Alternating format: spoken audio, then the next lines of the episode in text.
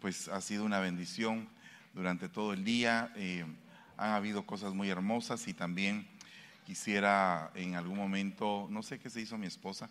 Ah, ahí estás. Eh, tal vez sería bueno, eh, ¿por qué no venís? un momentito. Queremos uh, invitarlos a todos ustedes a una comida.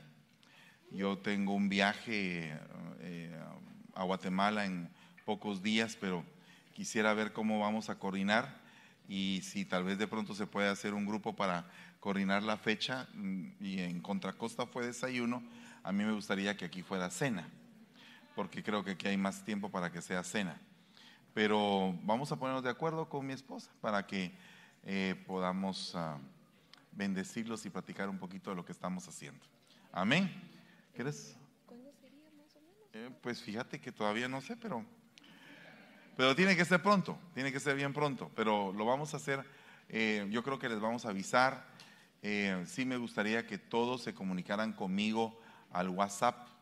Por favor, los que no tienen nuestro teléfono, eh, si lo puede apuntar ahorita, saque su telefonito y puede apuntar mi número telefónico.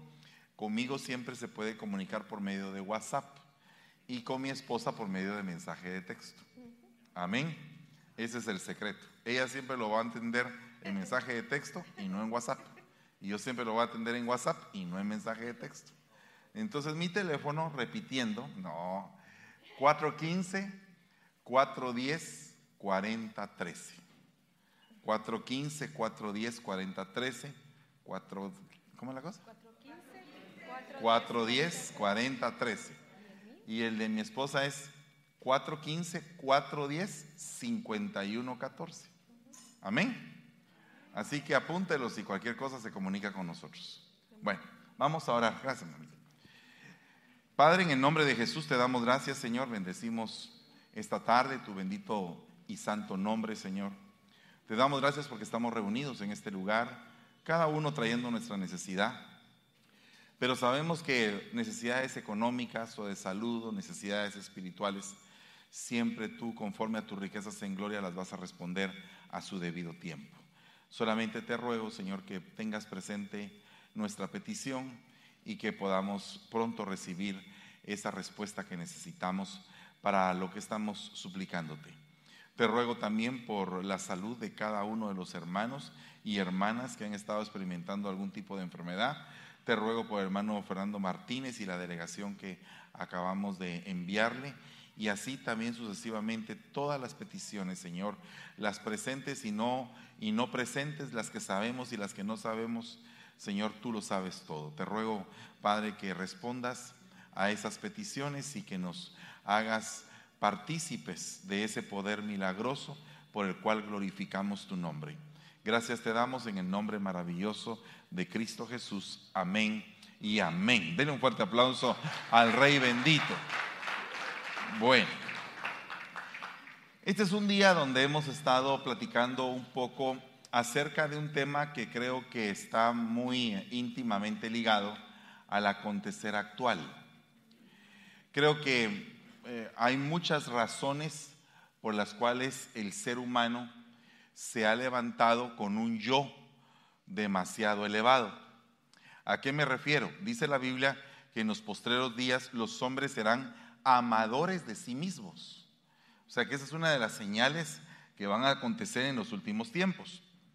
Y entonces estamos enfrentando con una eh, sociedad que es muy ególatra, que está muy enfocada en el yo, pero no en los demás.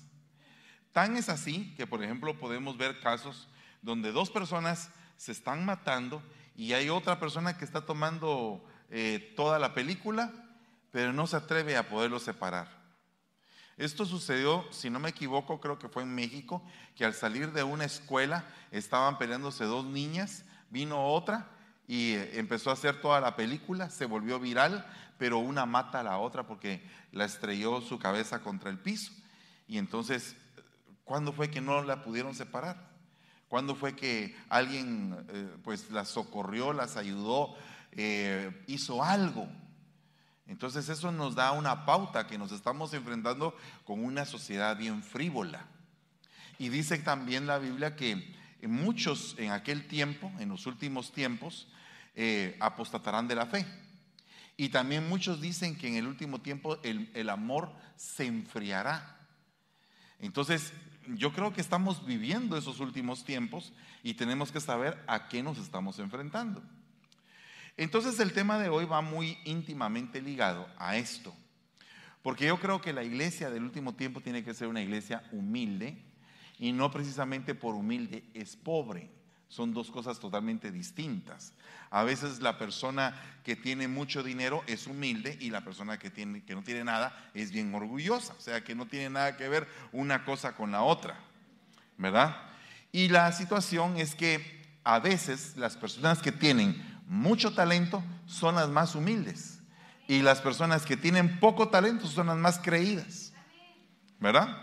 Y entonces en todo esto eh, viene a mi mente un síndrome que se está dando en estos últimos tiempos, que es un problema psicológico de esta sociedad.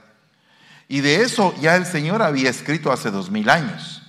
Y es acerca de la sobreestimación. O sea, eh, pensar que soy más de lo que realmente soy. Y decirle a los demás que soy más de lo que realmente soy. Y eso es algo bien delicado. Entonces, a raíz de esto, oiga lo que dice el libro de Romanos, capítulo 12, versículo 3, dice, por el privilegio especial que Dios me ha dado, les pido que ninguno se crea mejor que los demás. Más bien usen su buen juicio para formarse una opinión de sí mismos, conforme a la porción de la fe que Dios le ha dado a cada uno.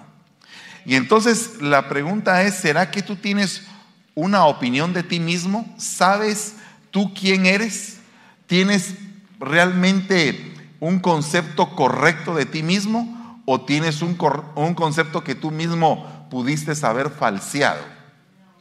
Tal es el caso de, de que en aquel tiempo el Señor habló de un hombre que era fariseo, que tenía un súper concepto de sí mismo, y entonces este hombre cuando llega a la sinagoga se pone de pie y dice, oraba consigo mismo, oraba para sí de esta manera. Dios, te doy gracias porque no soy como los otros hombres, ladrones, injustos, adúlteros, ni aun como este publicano. Ayuno dos veces a la semana, doy diezmos de todo lo que gano. Y entonces muchas personas en este tiempo, en las iglesias, se comportan de esa manera. Y, se ponen un, disfraz de santidad cuando realmente no lo tienen. Y lo peor del caso, se engañan a sí mismos. Y ese es el peor engaño, engañarse uno a sí mismo. Mas el publicano, estando lejos, no quería ni aún alzar los ojos al cielo, sino que se golpeaba el pecho diciendo, Dios, sé propicio a mí que soy un pecador. Os digo que éste descendió a su casa justificado antes que el otro. Porque cualquiera que se enaltece será humillado. Y el que se humilla será enaltecido. ¿Cuántos dicen amén a eso? Pues a raíz de esto se han dado estudios, estudios psicológicos que han comprobado que existe un efecto que se llama el efecto de Dunning-Kroger. Este efecto de Donning-Kroger es un sesgo cognitivo que describe el fenómeno en el cual las personas con baja habilidad o experiencia en un área particular tienden a sobreestimar su competencia. En otras palabras, los individuos que carecen de conocimientos o habilidades en un dominio específico a menudo creen que son más conocedores o hábiles de lo que realmente son. Esto me recuerda muy bien el día que yo entré a un banco a trabajar. Y mi papá me dijo, como iba a ir a la entrevista de trabajo, me dijo, tú decí que sí a todo. Si te preguntas si sabes algo, tú decí que sí, con que te den el trabajo. Entonces yo llegué a esa cita sobreestimado. Me recuerdo que el jefe de la agencia se llamaba Rolando y me dijo, don Rolando, mire Fernando, ¿usted sabe usar eh, sumadora? Oh, sí, claro. Nunca había visto una. ¿Verdad? ¿Y usted sabe eh, usar microfilmadora? Claro. Y así, al final me dieron el trabajo, pero no me pagaron entrenamiento, porque lo sabía todo. Entonces el que se lo llevó el río fue a mí, por creerme más de lo que realmente yo podía dar. Y este problema nos sucede muchas veces a todos. Tal vez usted esté involucrado en ese efecto. En ese efecto. No, yo no estoy loco, hermano, yo estoy bien cuerdo. Pero usted de pronto, fíjese que se, sienta el día sábado, ve su partido de fútbol preferido. Y entonces en medio de que usted está eh, viendo su partido de fútbol, usted no juega fútbol porque ya está grande, ya está con un poquito de panza, igual que yo. Y resulta que usted no, no, no ha sido un buen futbolista, pero usted le quiere dar consejos a Sinadín Zidane. Y usted cree que Sinadín Zidane se equivocó y que usted sabe más. No, este, eh, eh, el, entrenador no debió poner a ese y aquí y allá. Y, uno se pone a, conjeturar muchas cosas que realmente uno ni sabe. Uno ni ha sido entrenador, nunca ha ido a una escuela de entrenadores. Y muchas veces hacemos eso. Eso es sobreestimación. ¿Verdad? Aunque no me diga amén y se quede todo callado y así raro, porque usted no es así. Usted debería decir amén, hermano, tiene razón. Eh, que nos pasen la lija. Bueno, ok, yo, yo, me la pasé primero, que conste. Yo, yo dije que, yo dije, yo, a mí me pasó esto. Así que aquí todos somos culpables. ¿Verdad? ¿O no? Bueno, ¿culpables de qué? De muchas cosas, hermano. Realmente somos culpables de muchas cosas. Pero que lo querramos reconocer, ese es el problema. ¿Cómo nos cuesta reconocer a veces nuestros errores? Es un problema que sucede dentro de la familia, dentro de la pareja, con los hijos. Y la vida le va enseñando a uno todos los errores que uno cometió. Uno se acostumbra muchas veces a que los hijos siempre van a tener cinco años y que uno es el héroe y que solamente los hijos son aquellos que piensan que uno tiene una capa y una S y mi papá es Superman. Pero de pronto el hijo crece y te dice, ¿cuáles son tus errores? Y ese es un choque, es un problema serio. ¿Por qué? Porque no estamos acostumbrados a que de pronto éramos héroes y ahora pasamos de héroes a villanos. Y entonces nos empiezan a decir, ¿qué fue lo que no hiciste? ¿Verdad? Es algo bien doloroso para uno de padre. Sin embargo, muchas veces es la confrontación con una realidad que nunca quisiste ver porque te sobreestimaste. Probablemente pensabas que eras el mejor padre del mundo y resulta que no lo eres. ¿Verdad? Ahora venimos y pensemos en el efecto Dunning-Kroger en lo espiritual. Hay gente que se siente súper espiritual usted. ¡Wow! Que, eh, ese hermano sí que espero. ¡Aleluya! ¿Verdad? hasta lo hace así como que, wow. Yo tenía un hermano, un hermano, yo no sé si esa era su voz, pero varón, me decía, Dios mío. Yo asustado, Y yo era un tierno en la fe en aquel entonces. Pero yo estaba impresionado. Decía yo, este viene del cielo, decía yo.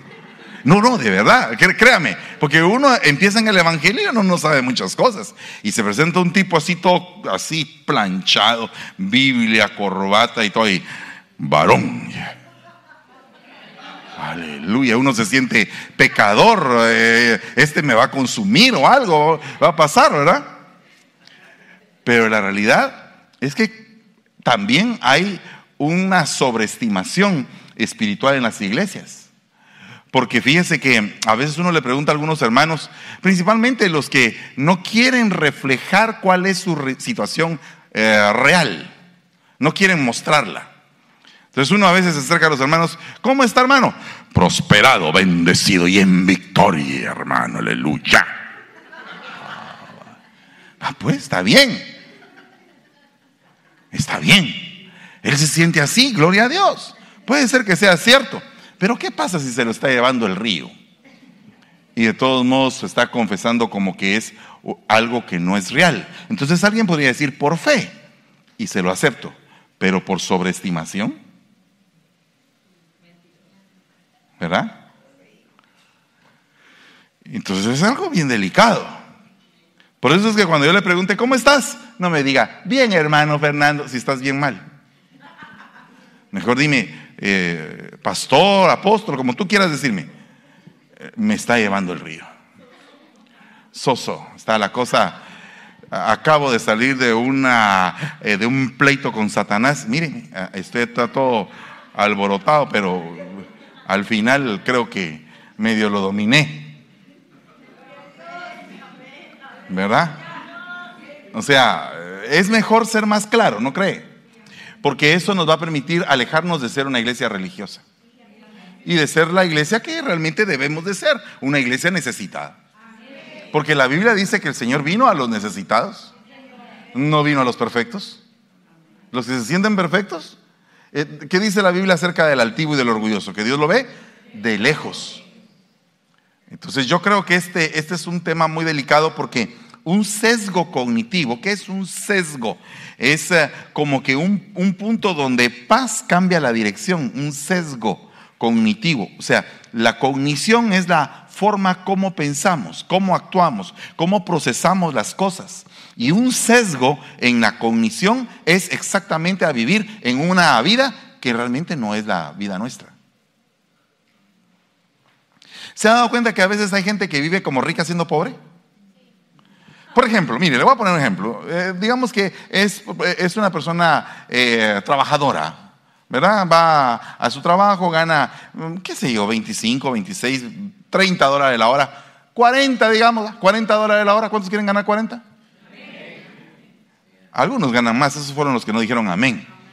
Yo quiero ganar más de 40, pero, pero los que están ganando 25, ¿cuántos quieren ganar 40?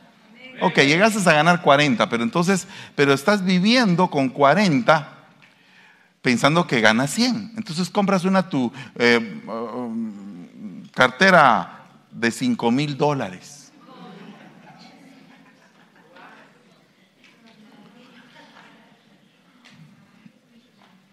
Te estás sobreestimando, ¿no crees? ¿Sabes tú que a mí me pasó eso? Cuando empecé a trabajar en el banco y y un día llegó un señor que vendía eh, telas para casimires. Ah, me mostró una tela inglesa usted. Esta es una tela inglesa hecha de, lana de alpaca y que aquí, que allá. No sabía que las alpacas eran de América del Sur, pero la tela era inglesa. Entonces no, entiendo yo cómo era una cosa con la otra. Pero el vendedor, tú sabes, ¿verdad? Eh, tela de alpaca, traído de Londres y que aquí que allá va a caer bien el traje. Yo decía, ese traje quiero. Y lo peor es que era azul, hermano. Y a mí un traje azul me impacta. Cualquier azul. Era un traje azul con unas linitas así. ¿Para qué lo hice, hermano? Yo ganaba 200 quetzales y el traje costaba 2000 quetzales. Y era pagadero en tres años usted. Mire, mire, ¿a quién se le ocurre meterse en una cosa así? Solo a un sobreestimado. Ese era yo. ¿Verdad? Sobreestimado. Es como que tú estás ah, eh, viniéndote aquí, nunca has visto un, un pick-up de doble tracción, cuatro ruedas atrás y todo, un 450. Y de pronto llegas a un dealer y te lo ofrecen. Y tú para no echarte así para atrás y como buen gallito le dices, eh, yo le entro, esto es una, una bendición de Dios. Aleluya. Y se monta ahí después te quedas con una deuda de 90 mil dólares.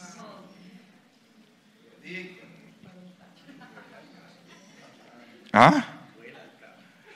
¿Cómo es la cosa? Hay que vivir en el carro. Sí, ahora hay que vivir en el carro. Mira, buena idea, vamos. Se le pone un camper y ahí se tiende la cama porque ya no quedó para la casa. Pero eso es en el caso de una persona sola como tú, o sea, soltera pues. Soltera, pero ya casado con tres hijos, eh, no sé cómo los vamos a colocar allá todos, ¿verdad? Entonces hay una sobreestimación, ¿no cree?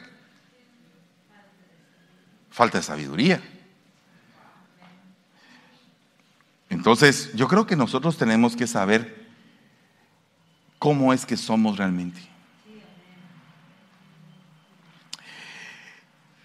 La cognición se refiere al conjunto de procesos mentales que están involucrados en el conocimiento, la comprensión, la percepción, el pensamiento y la toma de decisiones. Fíjese que dejaron como que de último la toma de decisiones, porque si no hiciste todo lo anterior, tus decisiones van a ser pero terribles. Pero si una vez tú analizas y empiezas a ver qué es lo que tú realmente quieres, cómo lo vas a manejar, entonces las cosas van a cambiar. pero mire, van a cambiar positivamente para tu vida. Porque aunque tal vez no tengas hoy, eso no significa que no vas a tener mañana. Pero tú llegaste a tu realidad. Y lo que vale es haber llegado a tu realidad. Y entonces esa realidad no la tenía el apóstol Pedro. Yo nunca me escandalizaré. Estoy dispuesto a ir contigo, también a la cárcel como a la muerte. Aunque tenga que morir contigo, no te negaré.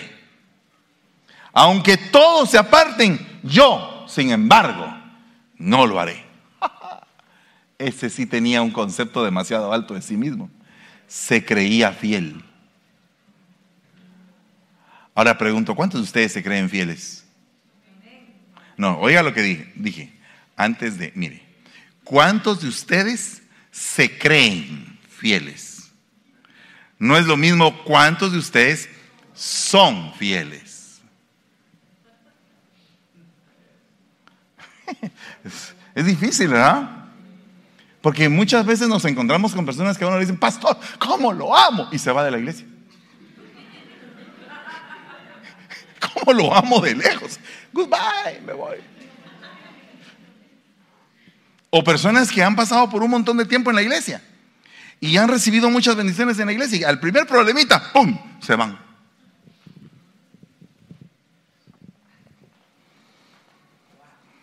¿Se da usted cuenta? Pero yo quisiera saber realmente cuántos realmente son fieles.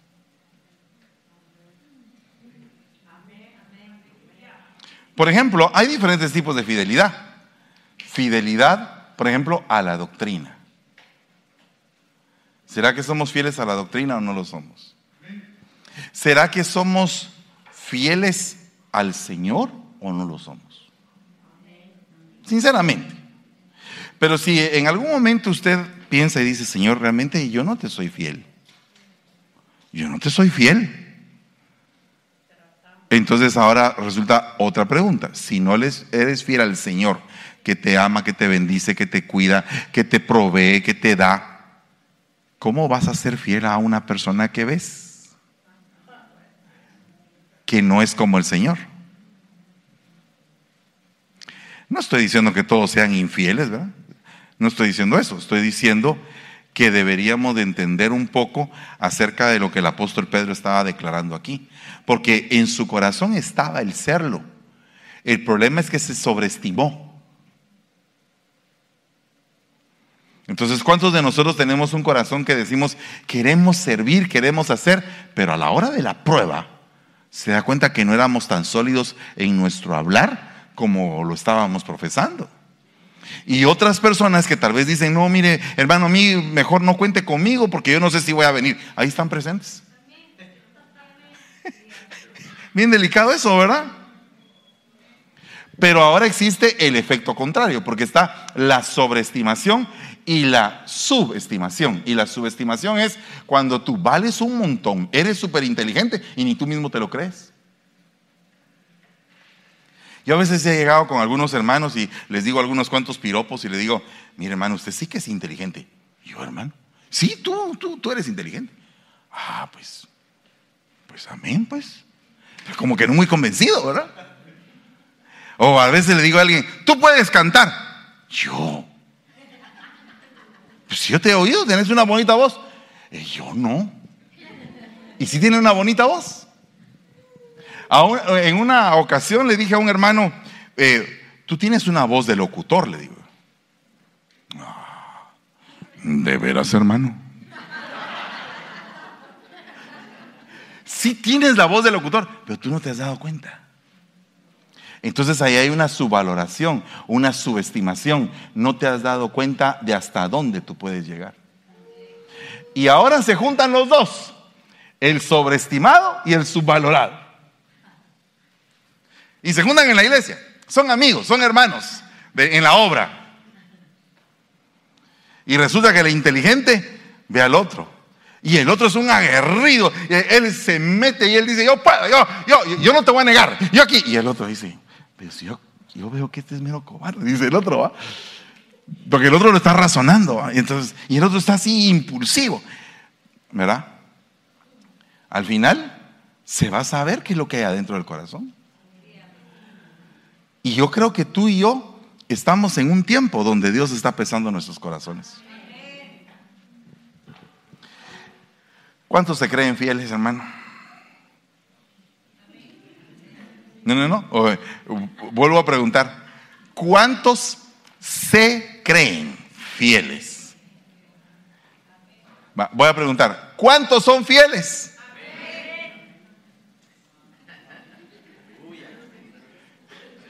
esos, amenes son así bien extraños, ¿verdad? Ya se dio cuenta usted la estadística.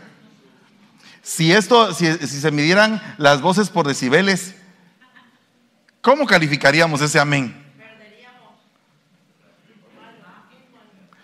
Bueno, entonces fíjense pues, voy a volver a preguntar. ¿Cuántos se creen fieles? ¿Cuántos son fieles? Pero ¿por qué la... Mire, los mismos me están contestando. En las dos ocasiones. Y hay otro montón que se queda callado porque no sabe. Y esos son los que más me preocupan porque no saben ni siquiera que se creen fieles.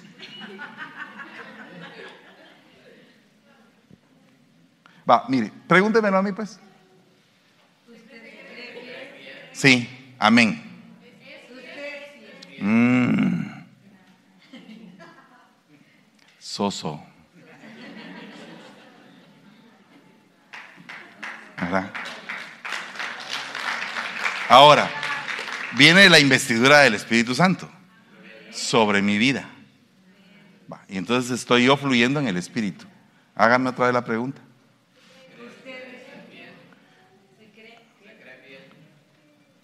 No.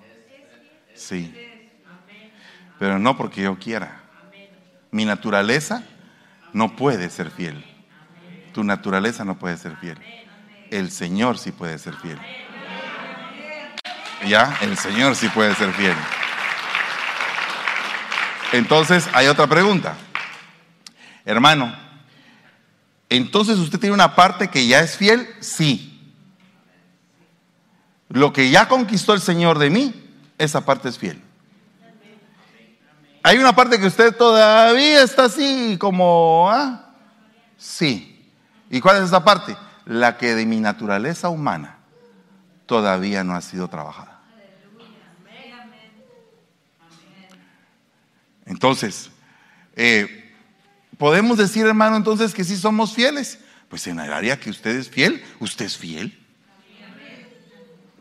Y podemos decir que hay, hay algunas cosas que decimos que somos fieles y realmente no somos tanto, ahí es donde usted se cree fiel, pero no es.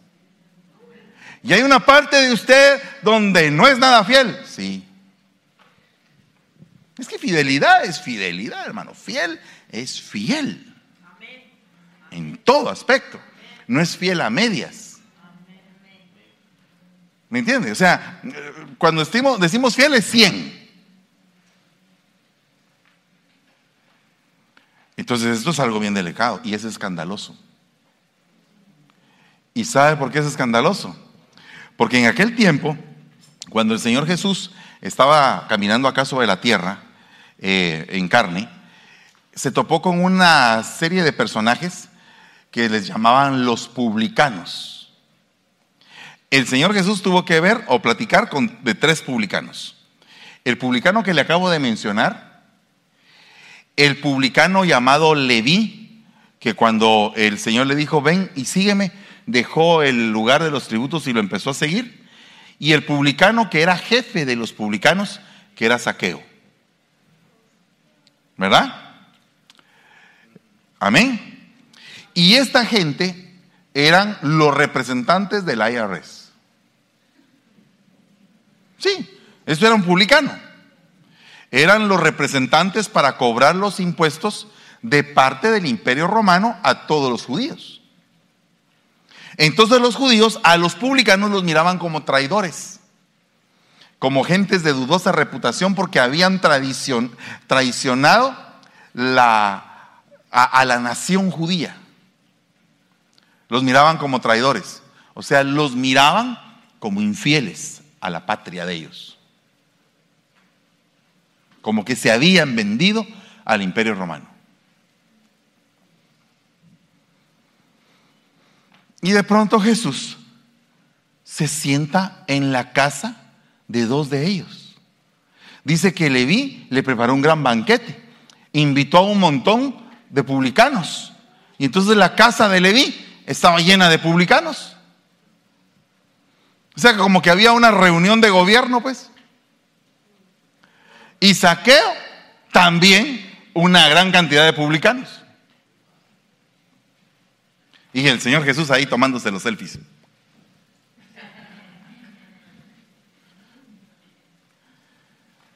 Delicado, porque es escandaloso. Porque esa gente era tomada como infiel. Pero Dios estaba viendo el corazón.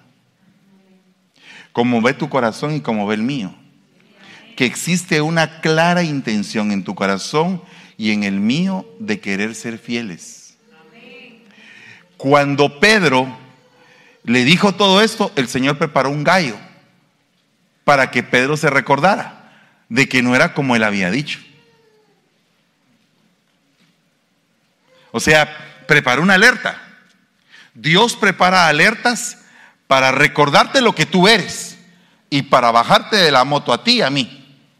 ¿Qué significa eso? Para ponernos en el lugar correcto para poder realmente tener una, una introspección y, saber exactamente cuánto valemos y que no estemos hablando cosas.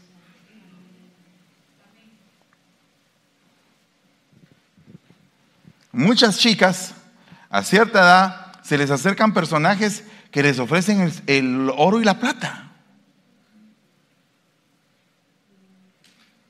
Cuando nos casemos, te voy a llevar de luna de miel a Europa.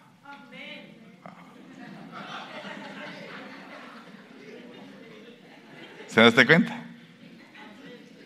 Se descubren así los corazones fácilmente. Pero, pero el punto es eh, algo bien tremendo. Te voy a llevar a Europa. Pero ¿cómo, cómo me vas a llevar a Europa? Ella dice, eh, tú eres indocumentado.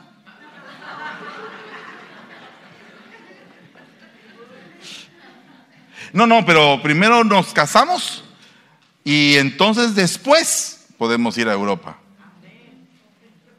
Pero ¿cómo dice ella? Si yo tampoco tengo documentos. O sea, están viviendo algo irreal. Porque no han sentado su vida a lo real. ¿Qué es lo real? Se están sobreestimando. Voy a hablar de otra sobreestimación. Aleluya. La sobreestimación de que no vas a caer. Ah, no, hermano, a mí no me esté diciendo que no me acerque a esa hermana porque yo soy infalible. ¡Wow! Mire hermano, cuando, cuando usted esté cerca de las doncellas de la iglesia, por favor, compórtese respetuosamente, please. Por favor, déles eh, un abrazo como eh, santo. Santo. No con cachos, santo. ¿Verdad? ¿O no? ¿Verdad que sí? Pero el hermano se pone sobreestimado y dice, hermano, usted me está juzgando mal. ¿Usted piensa que yo soy un resbaloso? No, hermano. Tú no eres un resbaloso. No, yo no te he visto. No, no, no. No, pero mi hermano, la realidad es que yo, yo tengo don de continencia, hermano. Ok, perfecto. Gloria a Dios. ¿Verdad que sí? Así, así piensa la gente. No, hermano, yo al 100. Yo he sido probado en todas las cosas. Ya se me, a mí ya se me hace sospechoso. Solo con que me diga eso. Ya es sospechoso número uno. No, de veras. Cuando a mí alguien me dice, no, mire, yo, yo, yo domino mi cuerpo, yo, ay, Dios mío, Dios. Le creería más que me, que me diga, mi hermano, realmente yo, yo tengo un problema. ¿Verdad? A mí me amaban en el pueblo de apodo Pancho, Pancho López. Entonces, no, no. Juan Tenorio es mi apodo. Entonces, entonces, papito, aléjate. Aléjate, please. Vete para allá, ponte allá en la esquina. Ahí te voy a poner una silla aparte. Pero ¿qué va a decir la gente? ¿Qué me estás cuidando? No importa qué diga la gente. Lo que importa es cubrirte a ti. Porque este hombre, que era un ungido de Dios, nacido con un pacto ancestral, escogido desde la preexistencia. Fíjese usted quién era. No era cualquier gente, era un ungido de Dios, con fuerza de Dios en su vida. Resulta que apareció una señorita que se llamaba Dalila y ella tenía no la fuerza de él, sino que una belleza que a él lo debilitaba totalmente. Mire que se lo estoy diciendo a tiempo. O tal vez ya no tiempo. Diría que algunos fuera de tiempo, pero de todos modos se los estoy diciendo. No, no, de verdad. Respondió Sansón, si me ataren, si me ataren. Si me ataren la segunda vez. Si me cortaran mi, mi, pelo. Entonces fueron tres intenciones, cuerpo, alma y espíritu. Y lo fueron atando, y lo fueron atando, hasta que Sansón, con toda su fuerza, con toda la dimensión y ministerio que tenía, se vino abajo.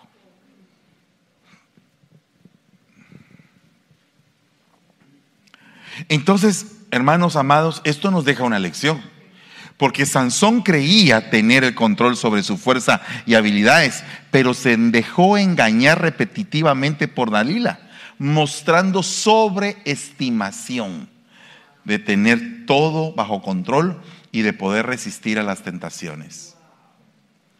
No pienses que la tentación la puedes dominar, mejor huye de ella. No pienses que la tentación tú la puedes dominar, mejor sal corriendo Sal corriendit, mijo, diría alguien por ahí. Rapidit, rapidit, porque si no, la calaca te puede agarrar. Ya estoy hablando en calor, usted no me entiende, los mexicanos no me entienden nada, ni los salvadoreños, solo estoy hablando a los guatemaltecos, perdóneme, por favor. Voy a hacerlo en español. Salí corriendo, pues porque si no la muerte te puede alcanzar.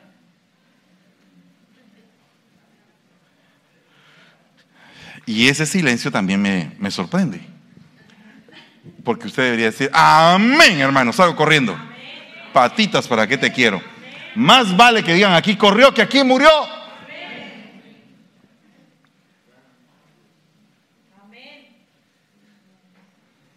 Bueno, pregunta directa, dos puntos. ¿Cuántos están enfrentando una tentación que ya dejó de ser tentación, ya es pecado y no lo puedes dominar? ¿Cuántos están enfrentando una tentación que están a punto de darse por vencidos y que ya no aguantan ahí?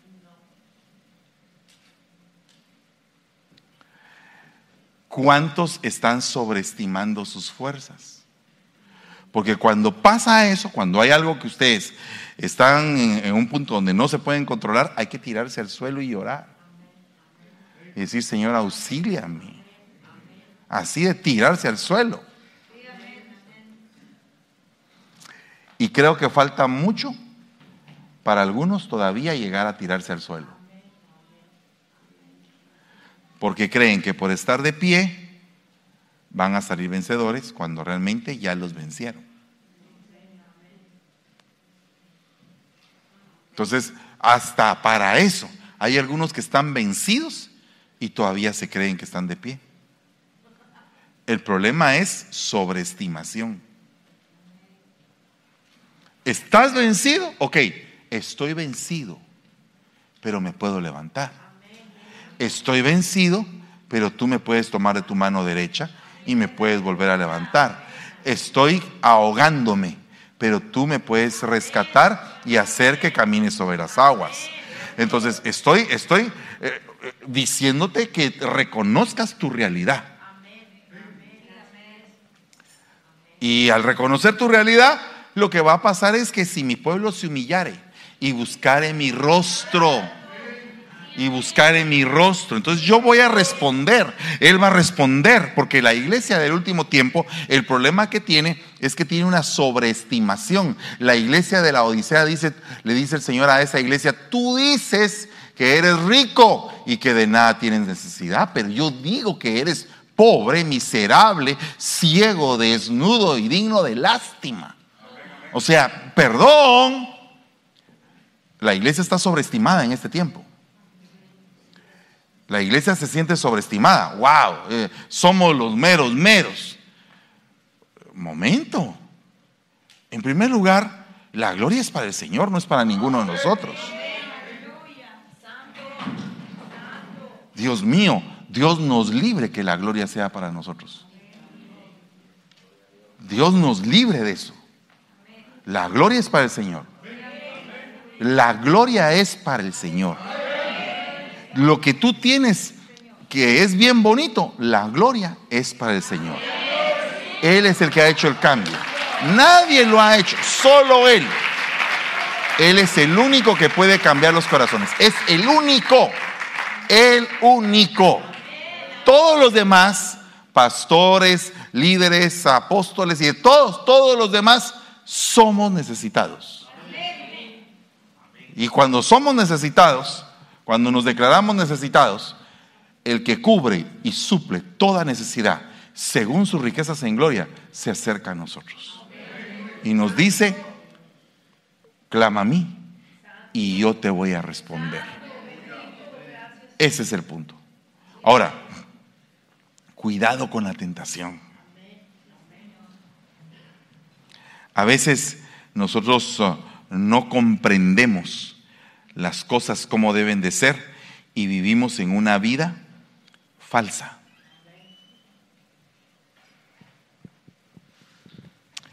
¿Cuántos están dispuestos a echar fuera todo tipo de apariencia y religión y sobreestimación de sus vidas? Yo, yo estoy dispuesto en mi vida a que la parte que todavía no se ha arreglada se arregle, hermanos. Que se arregle. Que que se arregle tu vida.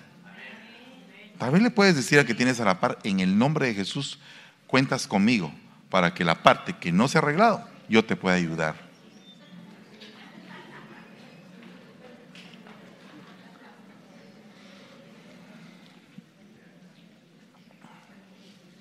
A veces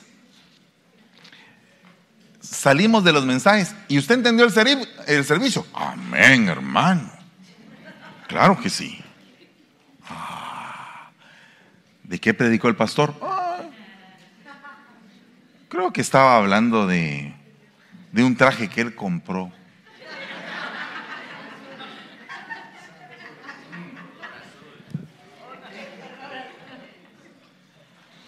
Sobreestimación de entendimiento. sobreestimación de... ¿Entendió el mensaje? Oh, sí, wow. Claro, lo entendí. Y no entendió más que los chistes. Y a medias. Entonces hay gente que, wow, peca como los discípulos. ¿No sabéis esta parábola? Dice el Señor. ¿Cómo podéis entenderéis todas las demás parábolas? Pero ellos no entendían esta palabra y tenían miedo de preguntarle. ¿Cuántas veces yo les he preguntado a algunos de ustedes, miren hermanos, si ustedes ya saben, por ejemplo, lo de la cuadridimensión de Dios? No se los pregunto a cualquiera, pero digamos que ya me refiero a cualquiera que haya venido recientemente. Y entonces los viejotes, los que ya tienen tiempo, oh, oh sí, pastor, yo, yo sí sé. ¿Qué sabes? Y me doy cuenta que algunos no saben, pero dijeron que sí sabían.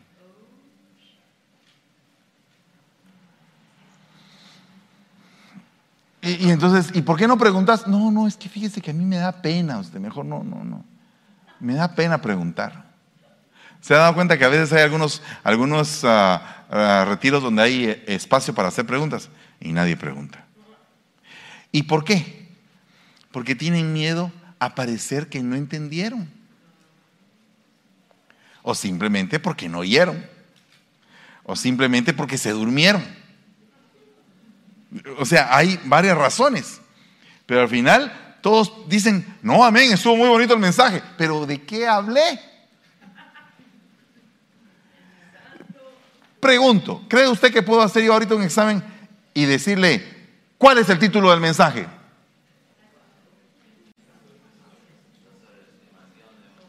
Bueno, bendito sea Dios, algunos contestaron. Pero creo que algunos dijeron, ¿cuál era? Pero si va a bajar, eh, el hermano sí se atreve a bajar con el micrófono y eh, a ver, ¿cómo se llama? ¿No pensaron así? No, ah, gracias. Pero, eh, hermanos, ¿cuántos realmente no se sabían el nombre del mensaje? Todos se lo sabían. Estoy hablando de la sobreestimación.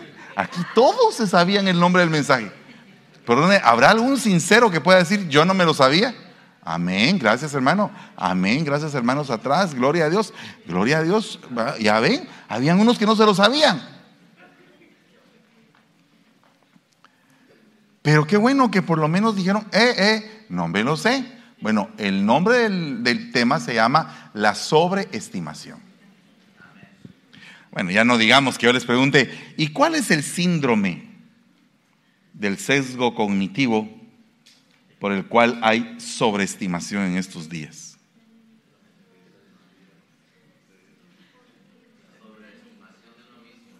Sí, pero ¿cómo se llama ese síndrome, ese efecto?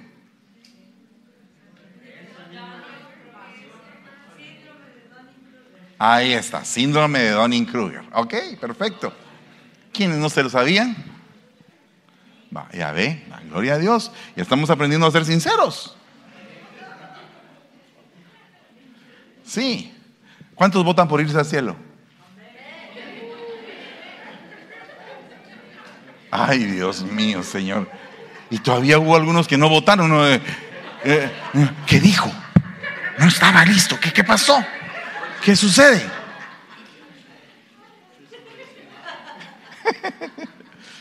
o, tal vez oyeron y dijeron, no, yo no me voy, creo, yo no me voy.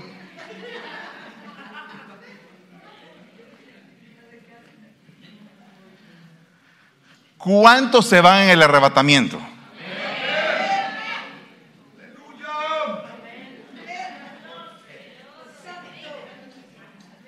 Dios mío. Ayúdanos, Padre. Ok, como el tema es la sobreestimación, me quedan tres segundos para ministrar. Pónganse de pie en el nombre de Jesús. Los que padecen de sobreestimación, vénganse para el frente y digan, Señor, aquí estoy. Quiero ser como ese publicano que se presentó ante ti y te pidió perdón. Necesitado y que haya un cambio. ¿Habrá alguien aquí el día de hoy que quiera aceptar al Señor Jesucristo como su Señor y Salvador? ¿Puede levantar la mano alguien que quiera aceptar a Cristo? ¿No hay, ¿No hay alguien que va a aceptar a Cristo hoy? Ok. ¿Hay alguien que hoy quiere reconciliarse con el Señor? Amén. Gloria a Dios acérquense. Padre, Una vez más delante de ti, Señor, estamos. Tú conoces nuestro caminar, nuestro levantar y nuestro acostar, Señor. Sabes nuestras necesidades, sabes nuestras falencias y sabes, Señor, nuestras lágrimas. No queremos ser como el apóstol Pedro cuando todavía decía que no te podía negar, sino que queremos asincerarnos contigo y decirte, Señor, tú lo sabes todo. Tú sabes que te queremos, mas es difícil todavía poder agradarte en todo. Hoy con una necesidad grande en nuestro corazón. Venimos para decirte, necesitamos ayuda. Necesitamos tu ayuda, tu brazo poderoso operando en nuestras vidas. Necesitamos tu unción y tu gracia para que podamos salir adelante, Señor y para que se haga en nosotros el milagro del verdadero entendimiento, que realmente entendamos, Señor. Nos cuesta entender a veces. Y que entre en nuestro corazón el deseo de poderte agradar en todas las cosas, Señor. Rechazamos todo espíritu altivo en nuestros corazones la autosuficiencia la echamos fuera de nosotros. Queremos depender de ti. Queremos depender de tu palabra, depender de tu espíritu, depender, Señor, del lavamiento precioso por medio de tu sangre, depender de tu vida, para que no vivamos la nuestra, sino que vivamos la tuya, Señor. En el nombre de Jesús. En el nombre de Jesús. Y así, Padre, levantamos nuestras manos. Levantamos nuestras manos, Padre. Suplicando, Señor, sé propicio a mí, que soy pecador. Hermano, es necesario reconocer delante de nuestro Señor que sea Él propicio a nuestra necesidad. Porque no hay uno solo digno, dice la palabra a solo aquel que ofreció su vida por usted y por mí. Que salga de su boca, que salga de su corazón el levantarle sus manos y decirle, Señor, sé propicio a mi necesidad, ayuda a mi fe. Me declaro temeroso de tu amor y tu misericordia. Hay temor de Jehová en mi corazón y reconozco mi necesidad. Padre, ayúdame. Solo no puedo, pero unido a ti, Señor, sé que alcanzaré misericordia. Quita de mí todo aquello que no te agrada. Todo lo que es sobreestimación en mi vida, Padre autosuficiencia, hoy por tu amor y tu misericordia sea desarraigado de mi vida, de mi genética, de mis generaciones. En el nombre de Jesús. Padre, por lo que me falta y por lo que le falta a mi fe, ayúdame. Muéstrame. Dame la capacidad de poder pasarme el filtro de tu palabra y poder verme como realmente soy. En el nombre de Jesús, te lo suplicamos, te lo pedimos, unidos a Cristo, en su nombre, para que sea puesto por obra en cada uno de nosotros. En el nombre de Jesús te entregamos a ti nuestra gratitud y a ti la gloria y la honra por los siglos de los siglos. Amén Yo quiero habitar en tu presencia y adorarte. Quiero estar ante tu altar y así poderte alabar. Restauración al corazón que se acerca a tu presencia. Quiero estar ante tu altar y así poderte alabar. Restauración